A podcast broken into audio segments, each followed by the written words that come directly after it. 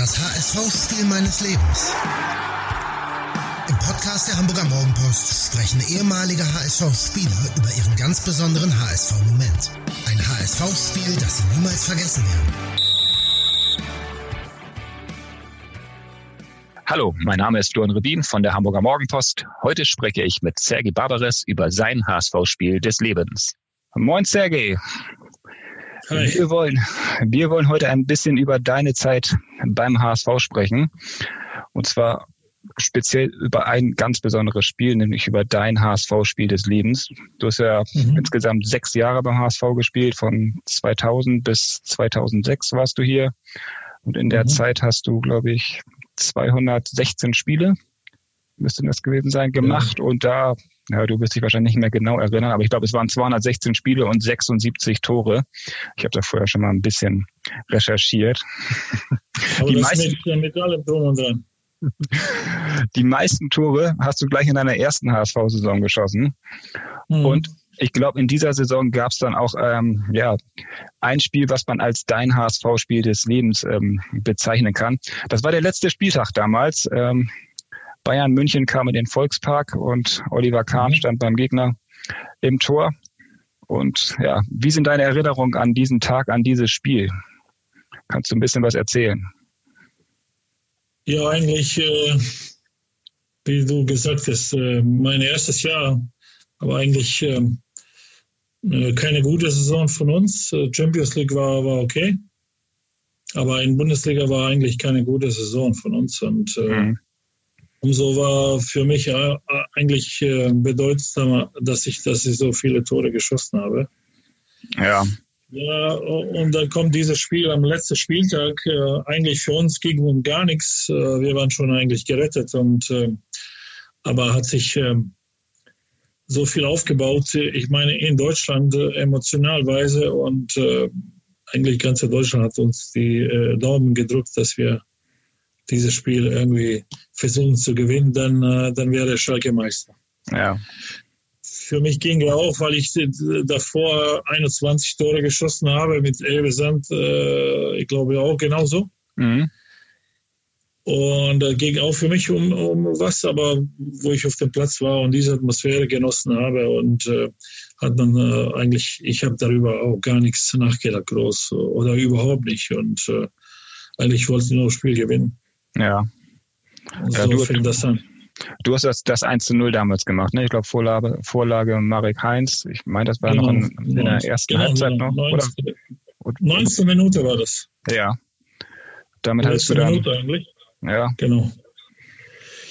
Da sah alles gut aus dann in dem Moment. Ne? Die, man, die Freude war groß. Ihr könnt Bayern schlagen. Oder wart auf einem guter, guten Weg dahin, Bayern zu schlagen. Und, ähm, ja, aber das Spiel war nicht schlecht. Eigentlich äh, ich kann mich jetzt nicht richtig erinnern, ob der hin und her war, aber das Spiel war nicht schlecht, es waren viele Emotionen dabei und äh, man sieht auch heutzutage, wie wir uns gefreut haben, obwohl äh, eigentlich äh, das war ein Spiel wie jede, fast wie jeder andere für uns. Äh, aber diese Emotionen haben uns äh, irgendwie hochgetrieben und äh, ich habe auch ausgiebig gefeiert, wie bis, bis, bis dahin äh, auch nicht so, so oft. Und ja. Vielleicht so much, ein bisschen zu, zu viel, aber äh, ist okay. Ich meine, da kann man sich auch als, als äh, Profi von Emotionen äh, leiten äh, lassen und äh, genießen. Ja. Ja, das Ende des Spiels, ne, das ist ja eigentlich das, was in Deutschland weiter ähm, viel bekannter letztlich wurde. Nochmal dieser, dieser indirekte genau. Freistoß da von, von Bayern da in der Nachspielzeit. Schalke hatte schon die Meisterschaft gefeiert. Anderson schießt dann das, das Tor. Ähm, wie war es dann nach dem Ende? War man dann ähm, sauer, weil man nicht gewonnen hat oder? Ja, eigentlich, eigentlich nicht. Äh, hat sich äh, ganz, äh, ganz kurz irgendwie das äh, relativiert und äh, man hat gesehen, äh, Bayern haben gefeiert und äh, eigentlich äh, okay, wir waren ein bisschen traurig, dass wir das Spiel nicht gewonnen haben oder dass wir, dass man nicht eine andere Mannschaft als Meister gemacht hat. Mhm. Aber trotzdem, äh, in dem Moment ist auch äh, zu mir André Panadic gekommen und hat er gesagt, äh, dass ich der Torschützenkönig auch geworden bin und äh, ja. Das war ein kleiner Trost und äh, eigentlich danach war eigentlich das mehr als, als äh, eine 1-1. Das stimmt. Und du kamst ja auch damals ähm, aus Dortmund zum HSV, dann direkt in deiner ersten Saison als Ex-Dortmunder ähm, Schalke zum, zum Meister so indirekt zu schießen. Das hätte ja auch nicht gepasst, oder? Ja, ja. Hätte diese Konstellation am Ende dann richtig gepasst. Ich meine, man kann, äh, man macht sich darüber keine Gedanken, aber ja. später wäre, wäre so Filmgeschichte oder reif für eine ja, Filmgeschichte. Das stimmt. Ja, 22 Tore hast du damals geschossen in der Saison. Hast du schon gesagt, zusammen mit, mit Ebbe Sand dann die, die, warst du Torschützenkönig der Bundesliga. Erinnerst du dich an alle 22 Tore noch? Ja, eigentlich an vielen, sagen wir so, an ja. vielen. Ich glaube auch im, das ab und zu mir anschauen, eine oder andere. Äh, früher habe ich auch eine Kassette gehabt, aber jetzt irgendwie nicht mehr. Und, mhm. Aber viele, viele, an viele kann ich mir erinnern. Ja, du hast ja schon auch gesagt, es war jetzt nicht die erfolgreichste Saison von euch. Ihr habt zwar Champions League gespielt, habt dann auch UEFA Cup gespielt, aber in der Liga seid ihr am Ende, glaube ich, 13. oder sowas geworden. Ne? Das ist ja genau, kein, kein besonders guter Platz. Aber du, deine also, Tore, ähm, du hast, glaube ich, auch im Hinspiel in München ge getroffen. Da habt ihr zwar verloren. Ja. Und du hast auch, was ja für HSV-Fans immer besonders wichtig ist, im, im Halbspiel gegen Werder hast du, glaube ich, auch ein Tor gemacht. Ne? Das Derby habt ihr damals auch gewonnen. Ne? Also. Ja, ich, ich weiß nicht. Aber ich habe ich hab da öfter, ja, genau. ich habe auch, ich glaube, zwei, drei Spiele gefehlt, aber eigentlich aus äh, 31 oder 32 Spiele dann 22 Tore gemacht. Ja, ja musste, gegen, musste eigentlich gegen jeder eins dabei sein. Das stimmt. Und was ja ein bisschen ungewöhnlich war eigentlich, ähm, du hast nicht äh, die ganze Zeit da Mittelstürmer gespielt. Ne? Du hast ja in, in der Phase, glaube ich, noch viel ähm, so als Zehner im offensiven Mittelfeld gespielt. HSV hatte damals ja vorne noch Jeboa und Erik Meyer und ich glaube Marinos genau. Bester, also viele Stürmer. Und obwohl du nicht ganz vorne gespielt hast, warst du dann der erfolgreichste von den ganzen Offensivspielen auf dem Platz. Ne?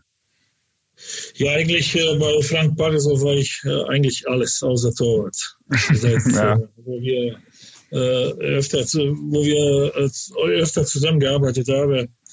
Ich habe von links außen bis irgendwie bis ganz vorne bei denen gespielt und eigentlich, aber der Saison sehr viel hinter den Spitzen und äh, das war eigentlich meine, mein, äh, ich glaube nicht mein Lieblingsplatz, kann man sagen, aber äh, eigentlich das Optimalste für mich was, ja. was ich im Fußball gespielt habe, ist das hinter der Spitzen. Ja, hat man dann am Ende ja auch gesehen mit den, mit den 22 Toren. Hast du die, die ähm, Torjäger-Kanone, hast du die noch zu Hause irgendwo stehen? Bestimmt, ne? Oder? Ja, die steht da, natürlich. Das ist. Die steht da. Ist das äh, ja, dein, dein größtes Andenken so als ähm, aktiver Spieler beim HSV oder hast du noch viele, viele andere Sachen, wie wahrscheinlich auch Trikots und, und Bälle und. Ja, Trikots gibt es ohne Ende. Eigentlich habe ich ja. seit Jahren angefangen, die zu verteilen irgendwie. äh, weil meine Frau meckert. Äh, ist ja? eigentlich einfach zu, zu viel Trikots äh, von äh, irgendwann. Ähm, aber das ist richtig. Das heißt, Zeit ist natürlich eigentlich vielleicht ähm, äh, so personell äh, für mich alleine auch vielleicht das Größte. Wenn ich nur auf mich zurückkomme, äh, das ja. Größte, was ich, was ich Klar, es ist, äh, letztlich ist es ja ein Mannschaftssport, da geht es eigentlich immer um den Erfolg der Mannschaft, aber trotzdem gibt es ja auch für, für Einzelpersonen manchmal Preise. Da wird einer Weltfußballer oder da wird einer eben Torschützenkönig. Das muss ja auch verteilt werden. Ja, und besonders wenn man mit, mit Uwe Seller und Horst Rubisch auf eine Treppe steht, das ist schon Schon das was ist, Schönes. Ja. ja, und das ist jetzt fast 20 Jahre her, ne, dass das passiert ist. Danach gab es nie wieder einen Torschützenkönig beim HSV. Das ist äh, auch ein bisschen traurig fast schon. Ne? Ja, eigentlich sehr, sehr, eigentlich sehr. sehr. Ja. Ich finde, dass wenn, wenn, wenn Leute immer noch heute auf dich zukommen und sagen, wäre gut, wenn du dabei wärst, das, das äh, sagen sie nicht einfach so, sondern weil irgendwas gefehlt hat in, in Vergangenheit. Und eigentlich für einen Verein als, als HSV ist das zu schade, dass man 20 Jahre keinen Torschützenkönig äh, gehabt hat und mittlerweile auch in zweiter Liga spielt. Aber ja. so ist ja. das. Ja, in der zweiten Liga gibt es, glaube ich, für den Torschützenkönig kein, keine Kanone, keine Torjägerkanone.